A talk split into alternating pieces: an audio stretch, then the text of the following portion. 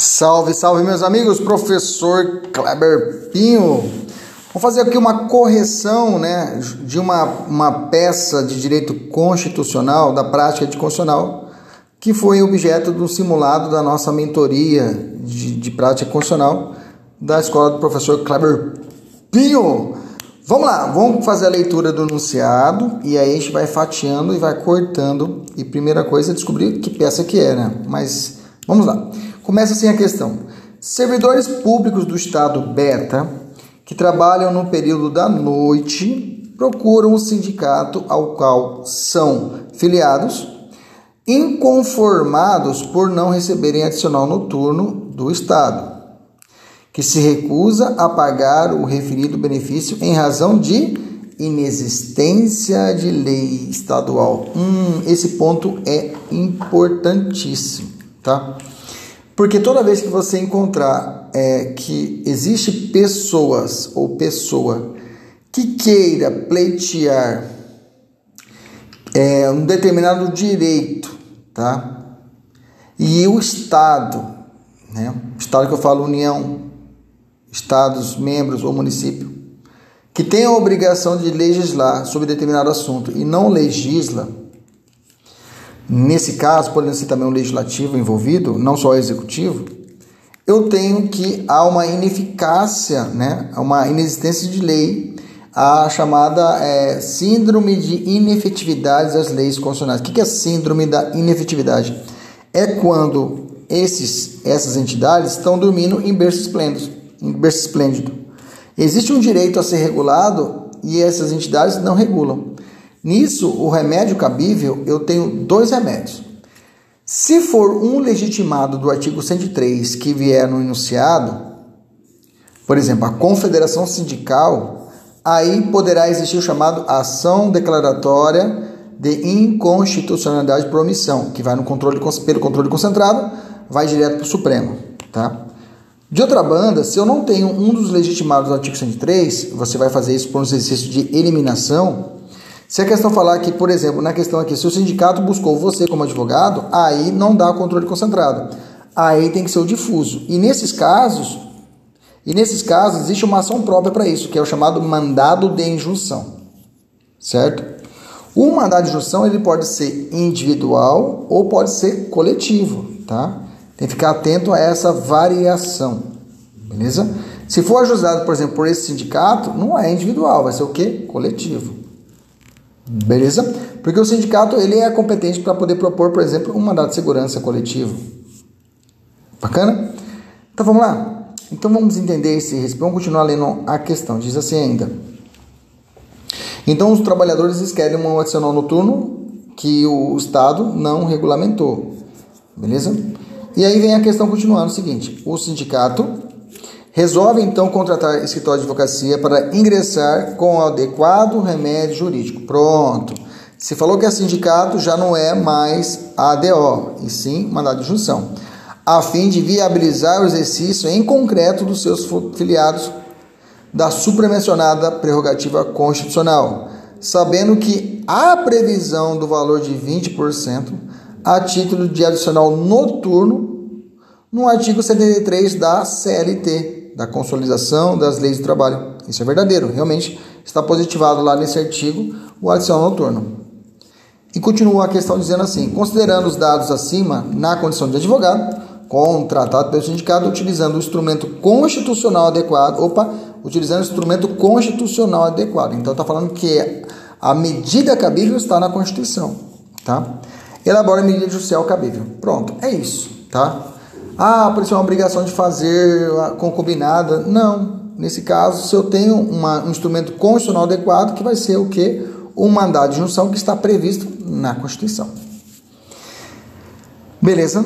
Tranquilo. Então, nesse caso, como seria o desenrolar da peça? Bom, eu tinha que ter um endereçamento. O endereçamento dessa ação tem que ser contra o Estado, né? Tem que ser para o Tribunal de Justiça competente, né, gente? Vai ser um mandado de injunção para o Tribunal de Justiça, tá?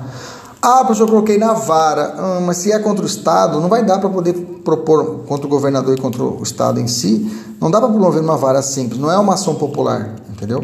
Nesse caso, tem que obedecer às regras de competência e vou para o mandado de segurança ser distribuído para o Tribunal de Justiça competente, tá? Então tá. Então seria o seguinte: eu, o, teremos então o, o endereçamento para o Tribunal de Justiça do Estado Beta. E aí colocaria o impetrante, que nesse caso seria o sindicato, sindicato, aí colocaria sindicato, servidores públicos, Estado Beta, fazer uma qualificação, qualificação dele. Você pode colocar assim, sindicato, é, do, do é, sindicato, servidores públicos do, do Estado Beta, é, aí, entre parênteses, qualificação completa, fecha parênteses, né? Vem para o intermédio seu advogado e vem distribuindo a petição normalmente como é feita, tá? Importante que foi pontuado na peça que você indicasse o sindicato como impetrante, o governador do estado como impetrado, tá? E o estado beta também, nesse caso, seria a indicação do estado beta, né? Nos formas do artigo é, quarto da lei 13.316. Bom, essa lei você tem que estar tá na veia, a lei 13.316. Ela vai regular essas situações do mandado de injunção, tá? Então, nesse caso, você vai entender que é possível a aplicação dessas normas para que você possa, é, dessa norma, para que você possa fundamentar a sua peça. Depois disso, ali, você tem que abrir um tópico e explicar a legitimidade, né? Aí você podia colocar que a, o sindicato possui legitimidade para defender os interesses da sua categoria, tá? Aí você já levava o 020. Inclusive é importante você colocar a informação que é dispensada a autorização especial dos filiados, tá? É dispensado, não precisa ter uma procuração específica de cada afiliado para que o sindicato lhe represente, tá bom? Se você colocar essa informação também seria 010, só que você tem que fundamentar para levar mais 010, fundamentar no artigo 12, inciso 3, da Lei 13.030 de 2016, que já deve estar marcada no seu VAD. Depois disso, eu falaria da legitimidade passiva. Esse tópico legitimidade sempre a gente fala. Sempre a gente fala nas ações de controle, sempre a gente vai falar competência, legitimidade, cabimento. Essa tríade sempre vai estar presente. A legitimidade passiva possui, aí eu colocaria que o governador possui legitimidade passiva, na medida que as regras da Constituição estaduais e de competência devem observar, por simetria, o artigo 61, parágrafo 1, inciso 2 da letra A da nossa Constituição. Ou seja, lá no 61 fala da competência e das obrigações do presidente, tá? Para regular tais matérias. Então, nesse sentido, seria o que? A competência do governador por simetria. Beleza? Depois, abriria um tópico e falar só sobre o cabimento do mandato de junção, tá? E aí eu pegaria o conceito que está na Constituição Federal, poderia ter colocado aqui, está no artigo 5 LXXI, né? Ou na própria Lei 13.316. Aí eu colocaria assim, que o mandato de junção visa defender o interesse seus filiados, é, é visa defender o interesse, né, nesse caso, dos, dos, filiados do sindicato, para a proteção do direito ao sono noturno, né, que não foi devidamente regulamentado pelo governo. Ok? Inclusive, é garantida tal proteção na Constituição, no seu artigo 7, inciso 9, e também no artigo 39, parágrafo 3, que trata dos direitos é, é, direitos trabalhistas né, dos servidores públicos.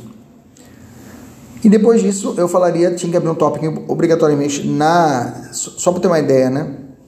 Ali nas, na, na endereçamento 010, nas partes é, impetrante, impetrado 030, na legitimidade, você explicar certinho, como eu disse, a respeito do sindicato tinha possibilidade, tinha, tem legitimidade, 040. Se você falasse do governador certinho, 030 do cabimento 0,60. Olha como é importante você deixar muito claro que você está entrando com a medida judicial cabível, tá? E depois o fundamento da mora legislativa. Você tem que explicar, mas tá, você está entrando com mandado de justiça, mas por quê? Porque existe uma mora legislativa, existe um atraso. E está assim no gabarito, aparecendo no gabarito. O direito ao benefício de adição noturna é concedido aos servidores públicos que exerçam atividade de, labor noturno. Falasse isso, já era 0,60. E é garantido em razão da previsão constitucional dos artigos tais que eu já mencionei, mais 0,10. Tá? Acabou. Se la vi, já era. Aí você já vem com os pedidos. Reconhecimento da omissão e do estado de mora legislativa, a fim que seja concedida a ordem de injunção coletiva, 0,70. 0,70. 0,70 é a maior pontuação. Ah, não. Segunda maior pontuação, se você falasse no pedido, colocasse isso. Ser determinado o prazo razoável para que o governador promova a edição da norma regulamentadora, isso está lá no artigo 8 inciso 1 da Lei 13.316, 3.316. E por fim, seja suprida a omissão normativa, garantindo a efetividade do direito à percepção do sinal noturno, que seria em 0,60, tá? É, nesse caso, eu tenho ainda é, que explicaria que teria essa, essa, percentual da CLT, que traz, teria que trazer o artigo 73 da CLT, né, informando que existe esse direito lá previsto, e o artigo 8 inciso 2 da Lei 13.316, que regula isso. Aí só nessa brincadeira aqui, 0,90. Então o pedido aqui é mais importante do que o próprio causa de pedido no próprio direito, tá? Intimação MP 010, valor da causa 010. Faltou colocar aqui honorário de sucumbência, é possível colocar sucumbência também, tá? Em favor do advogado. Local, data, advogado e OAB, beleza? Tranquilo? Eu acho que é isso daí. É uma peça tranquila, mandado de injunção, tem que ficar atento para você não se equivocar. Se fosse uma só pessoa, professor, aí seria mandado de injunção individual. Essa lei 3.300 de 16 é importante estar marcado no seu VAD, tá? E é isso aí, beleza? Um abraço, até a próxima. Tchau, tchau.